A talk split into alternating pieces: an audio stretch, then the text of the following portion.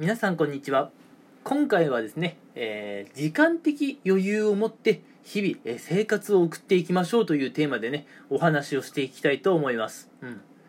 えーまず私なんですけどね私は今会社員をやっていてまああのね時々まあ時々っていうかねほぼ毎日なんですけれども残業なんかがあります、うん。でまだね学生の方ってちょっとイメージしにくいかもしれませんが会社員になってね、うん、残業っていう生活が当たり前になってくるととにかくねもう平日は時間的余裕をね確保するのがかなり大変になってくるんです。うん。なのでね今会社員とかやられている方でもう平日にね自分の時間が全くないよっていう方はね私も大いに、えー共感できます。うん。えー実際私もね、あのー残業をやっている身ですから私のねこのラジオを聞いて今日共感してくれる方がいたら嬉しいです、うん、で、あのなんでね、えー私たちの生活で時間的余裕を持って生活することが大事なのかというところなんですが、うん、まず時間的余裕がないと、うん、例えば私の例とかで言うとずっとね、うん、会社で仕事をしなきゃいけない残業してでも仕事しなきゃいけないってなるとまあ、自分の趣味にね没頭できないとできないとかねあるいはまあ新しいこう習い事とかを始めることができないわけじゃないですか。別にねお金を払って習い事に行かなくてもまあなんかあれを勉強してみたいなと。ふと思ったものが時間的余裕がないと勉強できないんですね。特にこういうのって社会人の方は結構多いんじゃないかなと思うんですよ、うん、会社が忙しくって残業が忙しくって家に帰ったらもう疲れちゃってで休日はもう平日のね疲れが溜まっちゃってもう何もしたくない。うん。で気づいたら休日が終わっちゃってもうマジで勉強する時間がない。これがですねあの、まあ、社会人のね実態かなというふうに思います。うん。学生の皆さんはねまだまあ若いっていうこともありますしちょっとイメージしにくいかもしれません。うん。でもね時間的余裕っていうのは早いうちからね、まあ、見つける確保する練習をしておかないと社会人になってから苦労するんですね。うん、でこのまあ時間的余裕がない生活をすると今みたいに今例えば趣味に没頭できないとか勉強ができないっていうことになってくるんですね。で趣味ができないとか勉強ができないっていうことはどういうことかっていうと新しい発見とか新しい学びを得ることがないんですね、うん、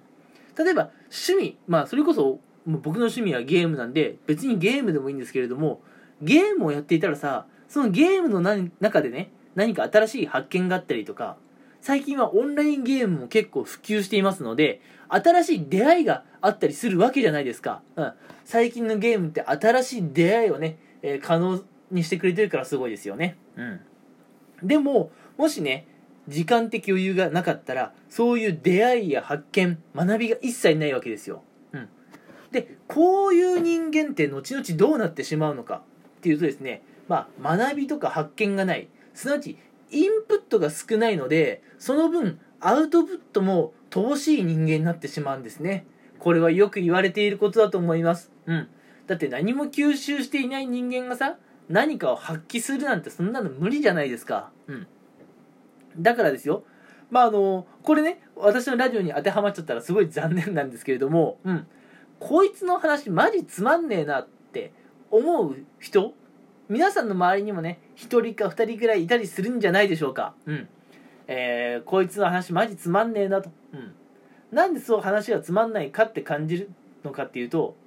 まあ多分ねマジで話がつまらないんでしょう。相手の話がね。じゃあなんで目の前の相手の話はそんなにつまらないのかっていうときっとそれはですよ。うん。相手が日々何かね新しい発見とか学びを得ていないからだと思うんですね。うん。常にねインプットをしていない方ってやっぱりね話した時にね話していて面白くないなって思ってしまうわけですよ、うん、で今のね、えー例から分かるようになんかつまらない話をアウトプットしていると周りの人からこいつつまらねえなというふうにマイナスな評価をされてしまうわけですね、うん、どうせあの周囲の方と関わるんだったらこうプラスな評価をされたいじゃないですか。彼とまあ彼女でもいいんですけどもた話をしていると楽しいな。新しい発見があるな、うん、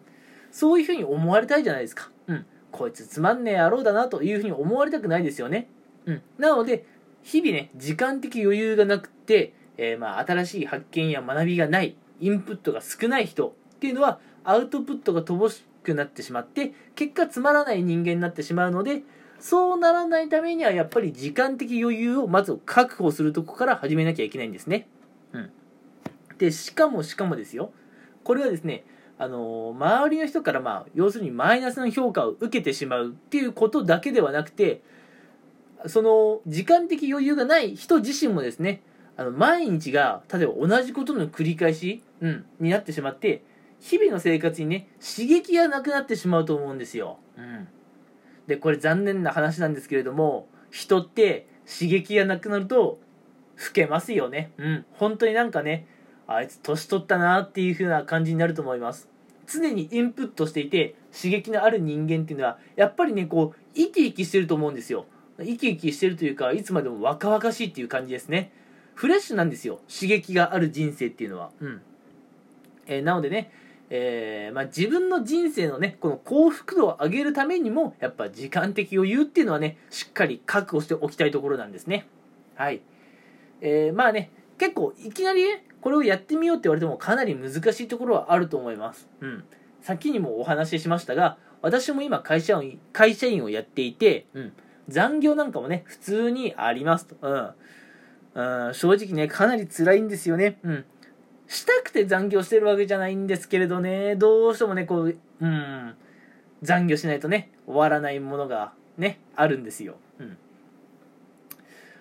なんで、ね、しかもね、まあ、僕の場合残業だけで済んでるからいいですけれども、さらにですよ、会社だと、まあ、今はね、ちょっとコロナの影響がありますけれども、まあ、例年だったら、こう、仕事帰りに飲み会だ、みたいな、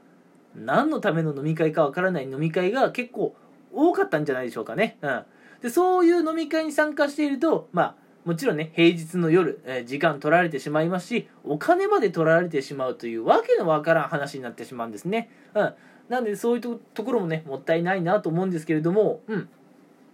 まあ、あの特にね平日特に平日はですね、えー、まあ1日30分でもいいんです。うん、自分のね日々の生活にちょっとね、まあ、余裕を持たせるというかね空き時間を確保する練習っていうのをねしていったらいいんじゃないでしょうか。うん。まあ、どんな趣味を持つかとか、どんなことを勉強してみようかっていうのはね、その後からでも全然遅くないので、うん。まずね、皆さんの人生を豊かにするために、時間的余裕を持ちましょう。ということで、今ね、えー、自分の、えー、日々の生活に時間的余裕がない方は、1日30分でもいい。うん。何かね、こう、無駄なことをやめて、1日30分を確保する時間を見つけてみましょうってことをね、お勧めしたいんです。うん。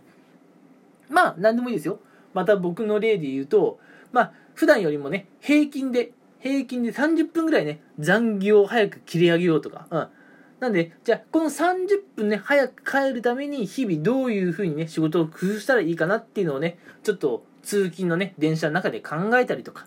あるいは僕家に帰ってからダラダラ YouTube 見ちゃうんですけれども、YouTube 見る時間をぐっとこらえて我慢して、なんかね、こう、最近のね、トレンドとかを、まあ、Google なり Twitter なりで検索して、こういうこと勉強してみようかなとかね、あ、これちょっと俺興味あるな、趣味にしてみようかなっていうふうにね、あの、取り掛かってみるのもいいかもしれません。うん。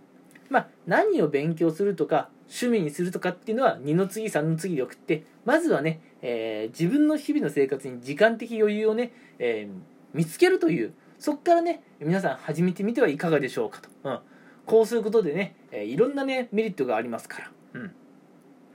てな感じでね、え今回も、えまた私のね好き勝手にお話をしていきました。うん。この情報がね、皆さんにとって何かしらね、有益な形でね、えー、まあ、じ、あのー、なんでしょう。